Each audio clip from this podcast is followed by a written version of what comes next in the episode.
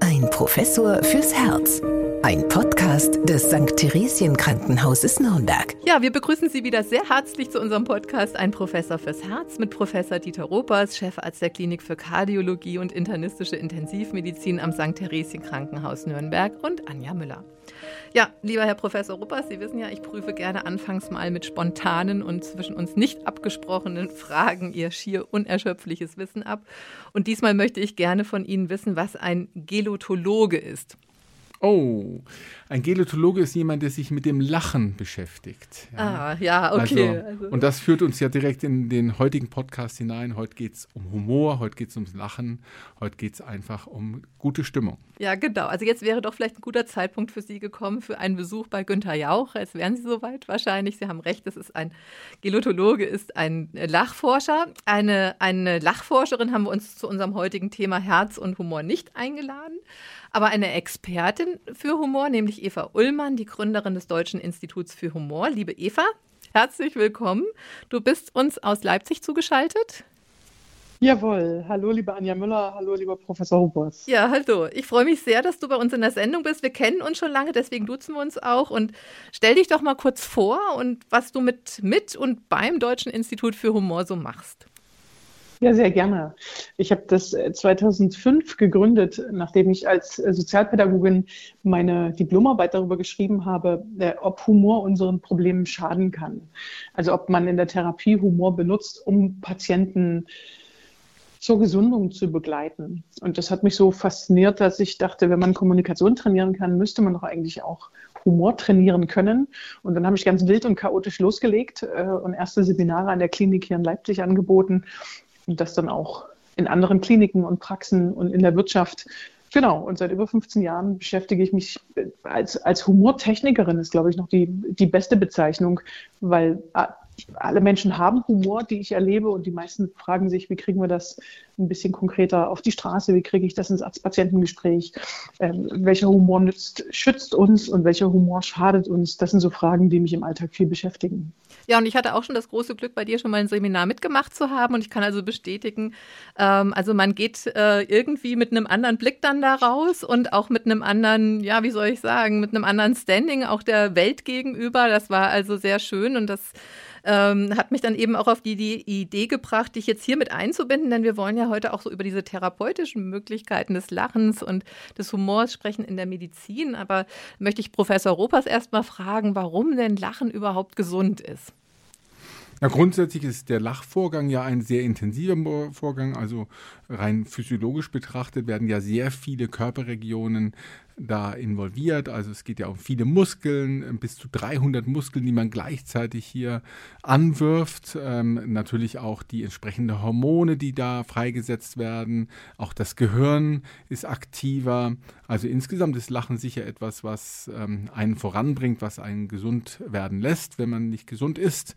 Ähm, ich lerne aber jetzt schon in den ersten zwei Minuten dieses Podcasts enorm dazu, denn ich dachte ja immer, Humor ist etwas, was man hat oder was man nicht hat. Mir war nicht klar, dass man Humor lernen kann, ja, aber mir wird jetzt so äh, einiges klar, wenn ich jetzt weiß, dass äh, die Frau Müller mal so ein Seminar besucht hat. Ähm, dann äh, sehe ich doch vieles, was wir in den letzten äh, Jahren gemeinsam erlebt haben, in einem ganz anderen Licht. also, Fortbildung hat sich auf jeden Fall gelohnt, genau. Ja, man muss ja auch ein bisschen Humor mitbringen, wenn man hier den Podcast mit Ihnen zusammen macht. Also von daher. ja, also, Frau Müller hat hatte ja auch schon vor unserem Seminar Humor. Aber ich finde das ganz interessant, dass das hält sich tatsächlich, dieser Glaubenssatz Humor hat man, hat man nicht, der, der, den, was Professor Ruppers gesagt hat, das hält sich ja sehr hartnäckig, ja, dass Menschen sagen, ich habe entweder Humor oder ich habe keinen. Und äh, als Kinder lernen wir irgendwie also man würde wahrscheinlich wie bei einer Alkoholabhängigkeit sagen, das ist ähm, multifaktoriell. Ne? Sicherlich gibt es auch Begabungen oder auch Vererbungen, aber es gibt einen ganz großen sozialisierten Teil. Das heißt, Kinder lernen Humor und als Erwachsene glauben wir dann aber nicht mehr, dass Humor sich verändert, sondern es ist was ganz, ganz Statisches. Und ich erlebe natürlich Begabungen, aber ich erlebe eher Menschen, die die Lust am Experimentieren haben, die Übertreibungen, Andeutungen, Inkongruenzen, also die, die anfangen, sich damit zu beschäftigen und das dann auch stärker zu benutzen. Wobei ich natürlich sagen muss, ich bin ich habe vielleicht eine sehr romantische Vorstellung von Humor, aber ich denke mir so, Humor als Charakterzug muss aus einem selber kommen. Und mhm. äh, etwas, was man eben dann nicht antrainieren kann. Wenn es antrainiert ist, ist es nicht echt. Also mhm. das, äh, Sie sehen, ich bin ein besonders schwerer Fall ja, eines ähm, Humorleugners. Ein, also, ein, besonders schwerer Fall von den begabten Humoristen. Ich denke, ich, ja, also, äh, ich brauche bei Ihnen eine, eine Zehnerkarte für solche Fortbildungen, wo dann die elfte Fortbildung frei ist. Ja. Also ich habe auch das Gefühl, man muss das den Leuten gar nicht neu beibringen, sondern es ist eher so, also wahrscheinlich würde ich mich dann sogar eher als Archäologe bezeichnen. Also manchmal lege ich eher was frei, wo jemand in der Kindheit, Jugend äh, sehr humorvoll war und es dann gar nicht so wichtig war im Job. Ne? Oft sind ja Menschen, die sagen, ich habe ein schönes Gefühl für Humor, es ist eine Charaktereigenschaft, es kommt aus mir raus. Die haben das ganz oft gepflegt, aber es gibt Menschen, die, bei denen ist es einfach ein bisschen flöten gegangen. Gar nicht mit Absicht und gar nicht jetzt mit vollem Willen. Und ich brauche auch nicht 13 Trauma erleben, um meinen Humor zu verlieren, sondern es ist oft auch nicht unbedingt die, die erste Eigenschaft, die im Business wichtig ist. Und dann kann man das wieder herstellen. Oder wenn, ich finde, wenn man so Rahmenbedingungen in Seminaren entsprechend bietet, entsteht ganz oft so eine Leichtigkeit. Und das ist interessant, dass Leute merken, das habe ich in mir, aber ich habe es lange nicht benutzt. Ja, das, das, das, ist, tatsächlich, das ist tatsächlich interessant. Wir haben ja auch einen Podcast zum Thema Herz und Demenz. Und in der Demenz, das ist jedenfalls meine Erfahrung, kommen ja bei einigen der Patientinnen und Patienten so Charakterzüge heraus, ja, die vorher aufgrund von äh, Sozialisierung eben verborgen geblieben sind. Und so erkenne ich einige demente Patienten, die äh, sich dadurch auszeichnen, dass sie halt einen Witz nach dem anderen erzählen. Ja? Mhm. Ähm, und die Angehörigen sagen, naja, also in seinen 30er, 40er, 50er und 60er hat er nie was erzählt. Ja? Also das finde ich ganz erstaunlich, dass jetzt diese Charakter äh, in der Demenz, wo halt dann die sozialen Schranken fallen. Das kann natürlich auch ganz anders sein. Dann, wir erleben mhm. natürlich auch Patienten, die wirklich sehr unangenehm werden, wo man denkt, um Gottes Willen, ja. Aber ich äh, erinnere mich natürlich lieber an die Patienten, die mir dann den einen oder anderen Witz erzählt haben, den ich dann auch gerne im nächsten Zimmer weitergebe. Ja, und man merkt ja auch, wir sind ja jetzt eigentlich auch schon ziemlich humorvoll gestartet, diesmal in diese Podcast-Folge. Und äh, man merkt ja auch, es ist ja irgendwie so eine, ja, so eine gewisse Lockerheit da und dadurch sinkt ja dann auch der Stress. Und das ist ja auch wiederum gut für die Gesundheit, oder? Also das kann ich nur unterstreichen. Ja? Stresslevel muss runter, Blutdruck äh, passt sich an, ja? Stresshormone fallen ab. Ja? Das sind ja alles Dinge, die dann äh, auch günstig sind. Immunsystem wird angeregt. Also nur zu, weiter so. Wir machen heute einen ganz besonders langen Podcast. Eine Einzahlung auf das Humorkonto. So ist es, ich, ja.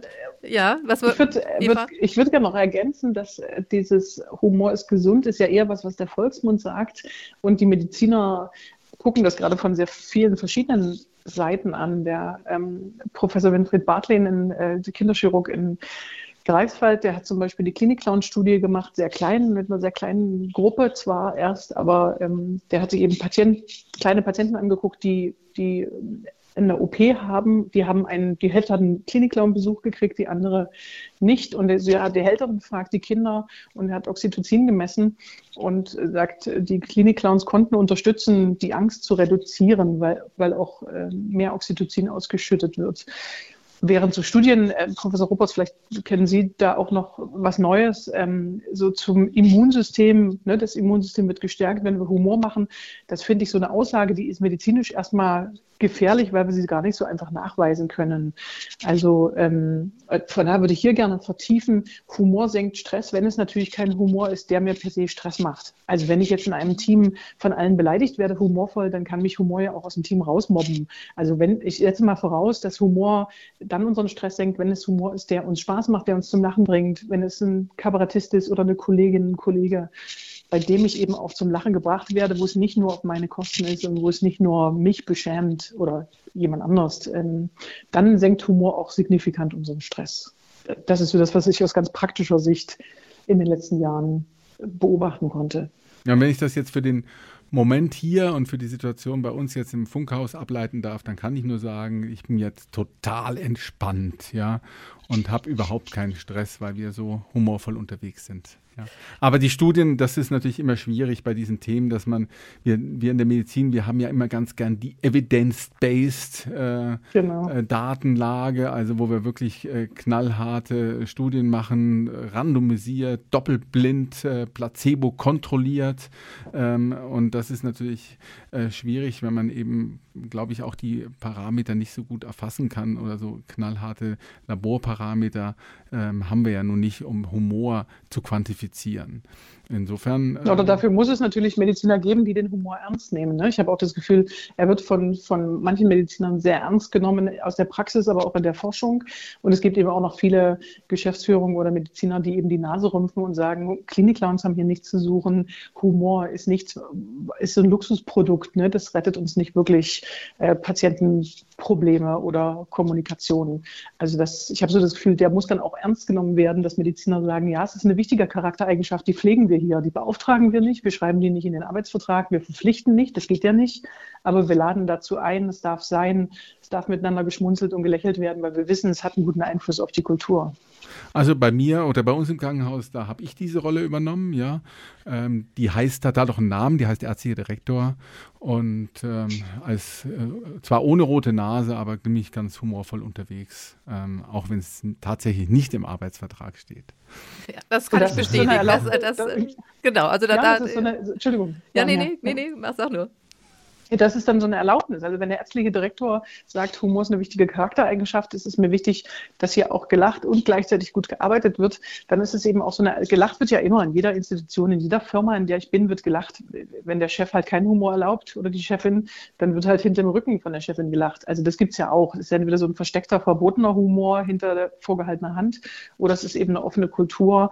Und ich finde es ganz beeindruckend, wenn, wenn Sie als ärztlicher Direktor auch die Größe haben, zu sagen, es ist was Wichtiges, es ist was Tolles, es ist nichts, was verboten werden muss. Äh, in den 80ern hat noch der, der Chef der Therapeutenvereinigung gesagt, Humor in der Therapie ist nicht erlaubt. Das ist nicht seriös genug, es ist nicht neutral genug. Wir dürfen Humor als Therapeuten nicht machen. Und es gab einfach immer, immer wieder Therapeuten, die sich da glücklicherweise nicht dran gehalten haben. Es gibt ja viele Aspekte dazu. Ich meine, ich, ich fahre ja jeden Morgen wirklich gerne in die Arbeit. Ein Teil davon hat damit zu tun, dass ich eben auch versuche, so ein bisschen den Arbeitsauftrag auf den Alltag aufzulockern, auch für mich, ja, dass wir halt ein bisschen Spaß haben. Also Humor und Spaß hängt da für mich so ein bisschen zusammen. Ähm, und ich bin ja auch noch Kardiologe und viel im Katheterlabor unterwegs und da geht es schon manchmal etwas ähm, angespannter zu, schwierige Eingriffe mhm. haben, auch äh, das ein oder andere klappt mal nicht so, wie man sich das vielleicht vorstellt. Und ähm, wenn man dann die allgemeine Anspannung, die dann wirklich zum Greifen ist in so einem im Raum, in so einem Moment, dann auflockert durch einen entsprechenden ja, Humorstrahl, äh, der dann das Ganze eben so ein bisschen erhält. Ich glaube, das, das ist ganz gut, auch für die Mitarbeiterinnen und Mitarbeiter und am Ende des Tages auch für den Patienten, der untersucht wird. Ähm, also, Unglaublich entspannt. Ja, ja, genau. Ja, ich möchte noch mal einen anderen Aspekt einbringen, weil der Herr Professor Ropas hat uns ja als ärztlicher Direktor jetzt auch in den letzten drei Jahren da sehr gut durch die Pandemie navigiert, sage ich jetzt mal, macht den Humor auch automatisch optimistischer. Das ist ja gut untersucht, dass Optimisten gesünder sind und auch eine längere Lebenserwartung haben. Was ist, äh, sind da deine Erfahrungen, Eva? Gibt ja, in, wir arbeiten in den Humorseminaren ganz oft mit den Humorstilen. Also auf der einen Seite dem sozialen aufwertenden Humor und auf der anderen Seite dem abwertenden, aggressiven. Und natürlich gibt es auch äh, Zynisten oder einen Sarkasmus, der äh, ein Zynist ist, der Weltuntergang in einem Witz verpackt, ja, also jemand, der sehr pessimistisch humorvoll ist. Ähm, für mich ist also das, es klingt sehr technisch, es klingt sehr berechnend, äh, ganz gegen äh, Professor Huppers intuitiven Humor. Ähm, aber wenn, wenn ich Humor ganz gezielt zur, zur Senkung von Anspannung benutzen möchte, dann funktioniert für mich sozialer Humor oft erstmal ganz viel ungefährlicher im Sinne von, ich brauche keine vertraute Beziehung zu jemandem, sondern ich kann einfach was Liebevolles umdeuten. Ja, also Spannung und Stress. Patient äh, fällt ein Glas runter und ich sage, Sie können aber gut loslassen im Sinne von, es ist ungefährlicher, als wenn ich sagen würde, äh, in ihrem Alter kann man das Wasser auch nicht mehr so gut halten, oder? Also dieses, ich mache einen Witz über jemanden oder ich mache einfach was, was witzig ist. Und oft ist es, ich weiß nicht, wie das bei Ihnen ist, intuitiv was, wo man ungefährlichen Humor macht, wenn die Spannung steigt. Also, dass ich einen Perspektivwechsel schaffe, dass ich, dass ich schaffe, was Leichtes zu machen. Aber ich vermeide manchmal in so ganz hochaggressiven Situationen äh, noch aggressiven Humor draufzusetzen, weil der führt manchmal dazu, dass es knallt. Und das, was wir noch so am, am ehesten beobachten können, ist, sozialer Humor, also einfach irgendwas ist lustig, äh, bekleckern, was runterfallen lassen, stolpern, äh, ich bleibe bodenständig, bekleckern, ich hebe mir was auf für später. Also dieses ungefährliche Umdeuten, dieses entlastende, ich mache einfach was Lustiges, ohne unbedingt auf eine Beschämung, ähm, auf einen beschämenden Humor zu bauen. Das ist so meine Erfahrung in, oder das finde ich, hat mir sehr geholfen, den Humor zu unterscheiden für Spannung ähm, versus Situationen, wo es völlig egal ist, ob ich jetzt äh, liebevollen oder aggressiven Humor mache. Also ich versuche das jetzt so auch zu vermeiden, so beschämenden Humor oder Humor auf die Kosten anderer. Meine, meine Herausforderung ist immer in, im täglichen, ich versuche das wirklich bei Visiten oder eben auch bei den Untersuchungen im Katheterlabor, wo die Patienten ja auch wach sind und sich genauso mhm. unterhalten wie wir jetzt hier, ähm, so ein bisschen die Spannung und die Angst rauszunehmen ähm, durch Humor. Da habe ich natürlich auch meine Standardsprüche. Wenn ich dann anfange, dann verdrehen die Mitarbeiterinnen schon die Augen und sagen, oh Gott, nicht das schon wieder. Ja, ähm, das Entscheidende. Aber für den Patienten ist es so, äh, für den Patienten ist es zum ersten Mal, ne? Und für den funktioniert es. Funktioniert es, aber es ist genau. tatsächlich so, nicht jeder äh, Patient ist in mhm. der Situation, sag mal, dafür empfänglich.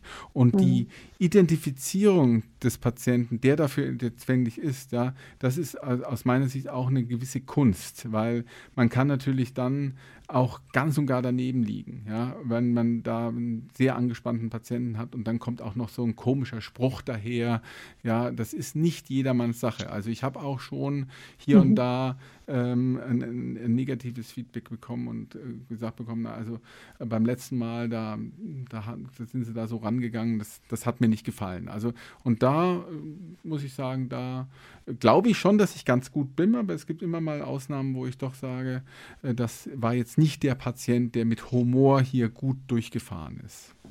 Mhm. Nur die Frage ist, ob wir an dieser Situation je vorbeikommen. Ne? Wenn ich eine, für eine Gruppe auf einer Bühne was mitbringe, was aus meiner Sicht lustig ist, gehe ich ja immer das Risiko ein, dass es entweder irgendjemand oder vielleicht sogar die ganze Gruppe nicht lustig findet. Und ich finde diese, diese Empathie, das unterscheidet uns ja eben von so einem ganz klassischen Kabarettisten, dass ich bei einer Patientin bei einem Patienten was anbiete und der das nicht nimmt und ich aber das akzeptiere, verstehe und dann eben was anderes mache. Das ist für mich eben eine pädagogische oder eine medizinische Kompetenz, zu sagen, Humor kann unterstützen, bei uns Leichtigkeit äh, und Entspannung reinzubringen. Es muss aber auch nicht jeder mögen und ich kann auch sehr gut damit leben, wenn bei mir zum Beispiel in Seminaren eine Teilnehmerin nicht lacht. Ähm, es war von mir sozusagen mit einer Leichtigkeit oder Humor geplant, sie lacht nicht und ich mache was anderes. Aber ich sehe erstmal, dass derjenige mit dem Humorangebot nichts anfangen konnte. Ich glaube, wir kommen an dieser Situation überhaupt nicht vorbei. Und es wäre eher künstlich zu sagen, ich ich arbeite darauf hin, dass immer alle alles lustig finden müssen. Ich glaube, das ist überhaupt nicht zielführend. Nee, nee, gar nicht. Ich, gar nicht. Ich taste mich da schon ran an den Patienten und versuche dann eben abzuschätzen, äh, wie weit kann man gehen und ist er eben empfänglich in der Situation.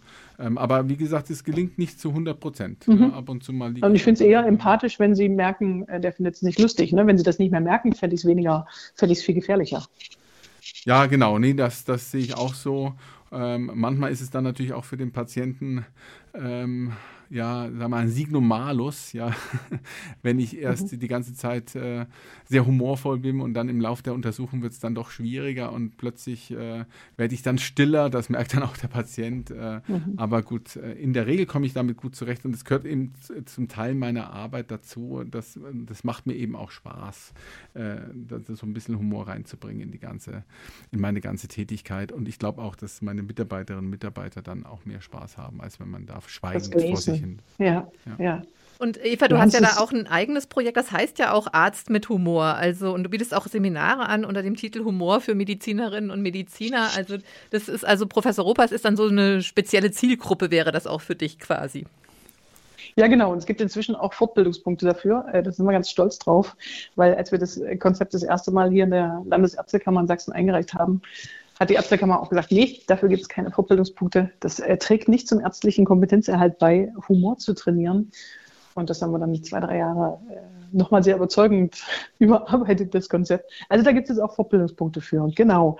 Wir haben äh, speziell für Kliniken, für Praxen, für Mediziner nochmal geguckt, was sind Alltagssituationen. Ne? Ganz klassisch ist diese, was Professor Ruppers eben auch schon ähm, beschrieb, diese Tür und Angel. Äh, man hat so ganz viele kurze Gespräche, man setzt sich dafür nicht stundenlang in Büros, sondern es sind so ganz kurze Gespräche, die schnell passieren müssen, manchmal sehr entspannt, manchmal sehr unter Spannung. Und man braucht so mehrere Kommunikationstechniken oder Möglichkeiten, äh, wie man bestimmte Situationen löst. Und das gucken wir uns sehr sehr spezifisch für, für Klinik und für Praxis dann an. Genau. Mhm. Und du bist ja auch dabei bei der Initiative Humor hilft heilen. Das ist ja eine Initiative, die hat mal der äh, bekannte Fernsehmoderator inzwischen, früher war er ja Kabarettist und auch Arzt, Dr. Eckhard von Hirschhausen ins Leben gerufen. Ähm, um was geht es denn da? Also wir haben ja dann schon gesprochen, also äh, Humor als therapeutisches Mittel. Genau, Eckart, Eckart von Hirschhausen hat in der Prominenz natürlich dieses Humor hilft heilen sehr vorwärts gebracht. Also in der, in der, in der Oberflächlichkeit, in der, in der, in, er hat es sehr in die Breite und in die Masse gebracht. Die Idee, dass Humor ähm, Heilung unterstützen kann. Und was wir ein paar Jahre zusammen gemacht haben, ist, dass er die Antrittsvorträge für die Medizinstudierenden und für die Mediziner gemacht hat und wir dann das vertiefende Seminar angeboten haben, geguckt haben, wie kann man denn Humortechniken trainieren, wie kann man Kommunikation trainieren, wie funktioniert als Patienten Gesprächsführung, ähm, was sind so klassische Widerstände, äh, wie kann ich, wie, wie kriege ich Patienten auch in der Adherenz, in der Compliance, wie kriege ich die zum Mitmachen ähm, und in die Unterstützung ihres eigenen Genesungsprozesses ist. Genau, da haben wir ein paar Jahre lang zusammen auch für die Studierenden ähm, etwas äh, angeboten, deutschlandweit äh, eine Vertiefung angeboten. Genau, da hat er das Thema erstmal prominent in die Breite gebracht und wir haben da die Tiefe trainiert. Und würdest du sagen, dass Medizinerinnen und Mediziner so eine bestimmte Art von Humor haben? Äh, kann man das irgendwie sagen oder äh, unterscheidet er sich nicht von der, vom Rest der Bevölkerung? Das kann Professor Ruppers wahrscheinlich aus der Praxis noch viel besser äh, sagen. Meine Beobachtung ist, dass, dass man mit, mit äh, Beginn einer Tätigkeit in einer Klinik natürlich Humor erlebt und Humor auch ganz oft so ein Ventil Humors, abgesehen davon, dass es tatsächlich lustige Formulierungen wie beim CT, ne, wenn ein Mediziner sagt, wir schneiden Sie da in Scheiben, gibt es erstmal eine Irritation beim Patienten, weil der das nicht immer versteht. Also es gibt so eine unabsichtliche Komik, aber es gibt auch eine Komik, die ich im OP erlebe, die ich in den Stationen erlebe, ja, einerseits ist der total schön für die Patienten, weil es ein bisschen Leichtigkeit reinbringt, weil es Entspannung, weil die sich gut aufgehoben fühlen. Also auf der einen Seite ist es so ein fürsorglicher Humor und auf der anderen Seite ist es so ein schwarzer Ventilhumor. Ähm, Mastanaris hat, glaube ich, jetzt äh, in der Corona-Zeit auch viele böse Mediziner ähm, Comics gezeichnet. Kommt ein Notfallsanitäter zu einem, äh, zu einem Notfall, sieht einen Patient auf dem Boden und der Notfallsanitäter sagt, oh, endlich mal ein Herzinfarkt. Ja, der ganze Corona-Scheiß geht mir total auf den Keks. Mhm. Das ist sowas, das möchte ich als Patientin eigentlich nicht hören. Es gibt so bestimmten Humor, den verstehe ich als Patientin nicht und der ist auch nicht für mich gedacht. Und das differenziert natürlich erstmal einen Mediziner und eine Pflegekraft überhaupt nicht, sondern wenn sie, wenn Humor zugelassen wird, wird Humor gemacht und dann gibt es eben äh, sehr fähige Kommunikatoren, die können das gut unterscheiden. Und was ich ganz oft mache in der Klinik ist zu gucken, wo ist der Humor, der hinter der Tür passiert und welcher Humor ist für Patienten geeignet. Und da etwas mehr Sensibilität reinzukriegen, das ist ganz oft unser Job. Ja, ich glaube, da gibt es tatsächlich Nachholbedarf ähm, in der Medizin. Wir haben ja weil Sie es vorhin auch gesagt haben, wir haben natürlich unter unseren Kolleginnen und Kollegen viele, die diesen sarkastischen Humor haben oder sich halt mhm. angeeignet haben im Laufe der Berufsjahre, ja. Und ähm, da kann ich auch immer nicht besonders viel mit anfangen. Ja, mein, mein Glas ist ehrlicherweise immer mindestens halb voll und ähm, ich bin grundsätzlich ein Optimist. Und, äh, und das, das Beeindruckende finde ich, dass, dass Sie da ganz intuitiv, äh, also aus einer, aus einer Technikerbrille, die ich ja wieder aufhabe, da machen Sie ganz intuitiv was richtig, ja, weil Sie wahrscheinlich viel sozialen Humor, viel Humor, der einfach nur lustig ist, etwas machen, was überrascht, äh, was liebevoll überhöht, was aber eben nicht beschämt. Und, und das können manche nicht, die intuitiv erstmal einen sehr sarkastischen, schwarzen Humor haben, was nicht schlimm ist. Die merken nur oft, da kommen sie beim Patienten nicht weiter. Da kommen sie zwar im Team weiter, weil es ein gutes Ventil ist, aber da kommen sie mit Patienten nicht nicht weiter. Und ich finde, da das zu trainieren, also da die Brille mal ein bisschen genauer drauf zu halten und zu sagen, aggressiver Humor ist super, der macht nur eher eine Distanz und eine Tür zu und sozialer Humor, also so optimistischer Humor, liebevoller Humor ist oft ungefährlicher. Das, das erlebe ich für Zyniker auch unter den Ärzten äh, als sehr hilfreich und als ein großes Aha-Erlebnis, weil ihnen das so nicht klar war. Ja, also wenn ich jetzt diesen Podcast hinter mich gebracht habe, dann werde ich in mein Büro gehen und mal eine kleine Liste erstellen von Kolleginnen und Kollegen. Und die, die, die schicke ich dann zur die Liste genau. Schicke ich dann zur Geschäftsführung um, um, bitte darum um Genehmigung einer Fortbildungsreise nach die Leipzig. Müssen, ja. Die müssen sozialen Humor trainieren. ja gut, aber es ist ja, es ist ja auch ein gutes Schmiermittel im Team. Also ich sage jetzt mal, wenn ein Team untereinander irgendwie dann guten Humor findet, dann äh, flutscht es ja irgendwie sozusagen auch besser. Und dann muss das auch nicht unterschieden werden. Also ein, ein, ein Team auf einer Station oder in einem, in einem Bereich, in einer Klinik, äh, die ein gutes Miteinander haben, die müssen jetzt auch nicht dauernd sozialen aggressiven Humor unterscheiden. Es ist tatsächlich nur für die Patienten wichtig, weil Patienten sind erstmal nicht gesund, sie kommunizieren in der Regel schlechter, sie verstehen Sachen schlechter, sie wissen nicht genau, was passiert, sie geben die Führung ab oder in die Hände der Klinik. Und die sind einfach, das ist ja bei jedem von uns so. Wenn ich unter Stress bin, verstehe ich Humor auch schlechter. Ja, dann muss man deutlicher, dann braucht Humor oft eine größere Freundlichkeit, eine größere Zugewandtheit, eine liebevollere Körpersprache. Äh, wenn ich das alles nicht habe, dann verstehe ich nicht, wenn jemand ironisch ist oder sarkastisch. Das heißt, für Patienten braucht man eine besondere Dosis. Ähm, für das Klinikpersonal ist Humor ja erstmal in jedem Fall förderlich für die Teamatmosphäre. Aber du würdest wahrscheinlich auch mal Patientinnen und Patienten erm-, ermuntern, auch gegenüber Ärztinnen und Ärzten oder Pflegepersonal auch ruhig mal humorvoll zu sein, weil ähm, manchmal traut man sich das ja nicht, wenn man in so einer schwierigen Situation mhm. ist. Natürlich, es kommt immer darauf an, wie es eingeht. Aber mit Humor lässt sich dann vielleicht auch das eine oder andere, was man jetzt vielleicht auch ein bisschen als unangenehm oder ja äh, empfindet, auch ein bisschen zu, über, zu überbrücken. Das hilft ja auch. Und es gibt ja auch patienteninduzierten Humor. Also ich hatte, äh, ich hatte eine Pflegekraft, die war äh, sozusagen bei einem Patienten, ähm, den er noch nicht kannte, und der hatte ein, ein Bein amputiert und er kam tatsächlich ins Zimmer äh, und es lief gerade eine, eine, eine, Werbung für Fußpilzcreme. Und der, der, die Pflegekraft dachte, und er hat es natürlich nicht gesagt, weil er eben nicht sich getraut hat, er hat gesagt, naja, es gibt Probleme, die haben sich von alleine erledigt. Und der Patient dreht sich tatsächlich zu ihm um und sagt, sehen Sie, es gibt Probleme, die haben sich von alleine erledigt. Und machte halt einen Witz über seinen fehlenden Fuß und den damit nicht vorhandenen Fußpilz. Äh, also natürlich gibt es auch patienteninduzierten Humor oder Angebote von, von Patienten und manchmal kann man da auch ein bisschen mutiger sein. Aber wie, wie Sie eben auch schon sagten, es, äh, ähm, es, fordert trotzdem immer von uns auch zu erkennen, wann ein Patient gerade so sehr unter Spannung ist oder unter Strom oder unter Ungenauigkeit, also Unsicherheit, dass es eben nicht lustig findet. Auch das muss ich akzeptieren, gerade in dem medizinischen Bereich. Ist völlig okay, wenn jemand mein Angebot nicht amüsant findet.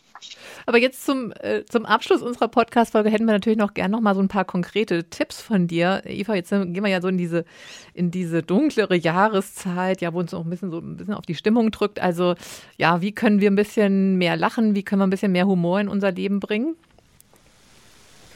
ich finde so ein ganz einfacher Einstieg tatsächlich Dinge zusammenbringen, die so nicht zusammengehören. Also unsinnige, unsinnige Lösungen für Probleme, Umdeutungen. Also so das Naheliegendste sind eigentlich so Alltags, ich finde, das ist so eine ganz einfache Form. Ne? Äh, ich habe die E-Mail an die falsche Person geschickt, ich habe meinen Schlüssel vergessen, ich habe, äh, lass was runterfallen, ich habe was verschüttet, ich stolpere. Also da liebevoll mit uns selber sein zu dürfen und zu sagen, ich bleibe bodenständig. Ne? Ich äh, studiere jetzt Erdkunde, ähm, ich habe ein schickes T-Shirt, äh, wenn ich mich bekleckert habe. Ich äh, der Boden wird sowieso nochmal gewischt, wenn ich was verschüttet habe. Also dieses ungefährliche Umdeuten von Alltagsstress, das äh, führt schnell dazu, dass so dieser Stressluftballon, den wir so aufpusten, ja, wo man, man hat ja nicht von 0 auf 100 Stress, sondern in der Regel baut er sich so langsam auf, also dass man viel über den Tag verteilt, mehrere Entscheidungen trifft, an mehreren Stellen Stress löst, und dann kommt man abends nach Hause und der Partner sagt, äh, hast du keine Butter eingekauft oder die Spülmaschine falsch eingeräumt und dann platzt man, obwohl es eigentlich eine unwichtige Situation ist. Und die, dieses, äh, dieses Luft wieder rausnehmen, also in so einen Ballon auch ein paar reinpieksen, indem ich den Humor, die, die Umdeutungen pflege, ist für mich so eine ganz konkrete Technik, die man schnell umsetzen kann. Also Humor auch als Mittel für Selbstmitgefühl im Prinzip ganz groß. Also für äh, in der Psychologie unterscheiden wir ja das Selbstmitleid vom Selbstmitgefühl. Äh, Im Sinne von Selbstmitleid heißt, ich bin der einzige arme Trottel, äh, dem es jetzt gerade so schlecht geht. Und Selbstmitgefühl ähm, verbindet ja ganz oft mit dem Team, mit anderen Menschen. Äh, und da eine liebevolle Umdeutung zu machen, heißt, äh, ich bin halt nicht der Einzige, der gerade leidet, der gerade viel zu tun hat, der gerade erschöpft ist, der gerade traurig ist, sondern es gibt viele und ich darf mich da eben aus der Situation auch äh, umdeuten. Ich darf für also ich erlebe das in meinem privaten und beruflichen Kontext, ne? egal ob Freunde von mir äh, gerade in Trennung sind oder sich einen Beruf verändern oder eine sehr unsichere Zeit haben. Und was ich dann tatsächlich auch oft mache, ist, sagen, ich finde jetzt gerade keine Frau oder ich finde keinen passenden Job, ne, dass ich so anfange, so ganz unsinnige Jobvorschläge zu machen oder so ganz krude Vorschläge, wo man jetzt auf dem Mond, äh, im Park oder unter der Erde eine Frau findet oder einen Mann findet. Also dass dieses, dieses unsinnige Vorschläge machen, finde ich auch eine sehr schöne Form davon, jemand aus diesem aus dieser Problemfixierung wieder rauszuholen und kurz auf eine andere Gedankenwolke zu gehen, äh, um dann Schmunzeln zu erzeugen, eine Leichtigkeit, eine Distanz zum Problem. Das mache ich auch sehr gerne. Und eine andere Perspektive dann auch wieder auf sich selbst. Genau. Ja, schön. Also ja. das mit den unsinnigen Vorschlägen, das werde ich jetzt dann bei der nächsten Geschäftsführersitzung oder Aufsichtsratssitzung auf jeden Fall mal äh, beherzigen. Ja, ja, ich, ich habe das tatsächlich Mal sehen, ob ich danach noch ärztlicher Direktor bin. Aber ich glaube, wenn Sie einmal einen unsinnigen Vorschlag machen und dann nicht mehr ärztlicher Direktor sind, äh, Professor Ruppers, dann haben wir wahrscheinlich ein paar andere Probleme übersehen. Also so, aber tatsächlich äh, erlebe ich auch Geschäftsführung, Aufsichtsräte äh, immer wieder dankbar. Also ich mache da keine drei Stunden unsinnige Vorschläge, aber wenn ich so merke an einem Punkt in der Besprechung, es wird kaum noch eingeatmet, ja, die Luft wird angehalten, man kommt nicht aus einem Gedankenschleif raus. Dann mache ich oft sehr gezielt zwei, drei unsinnige Vorschläge. Es wird gelacht, es wird einmal tief durchgeatmet, einmal Sauerstoff eingeatmet und dann redet man wieder sehr produktiv über ein Problem. Also in eine unsinnige Richtung gehen heißt ja nicht dann in eine logische Richtung wieder zurückgehen. Das mache ich tatsächlich auch gerne auf auf höchster Führungsebene.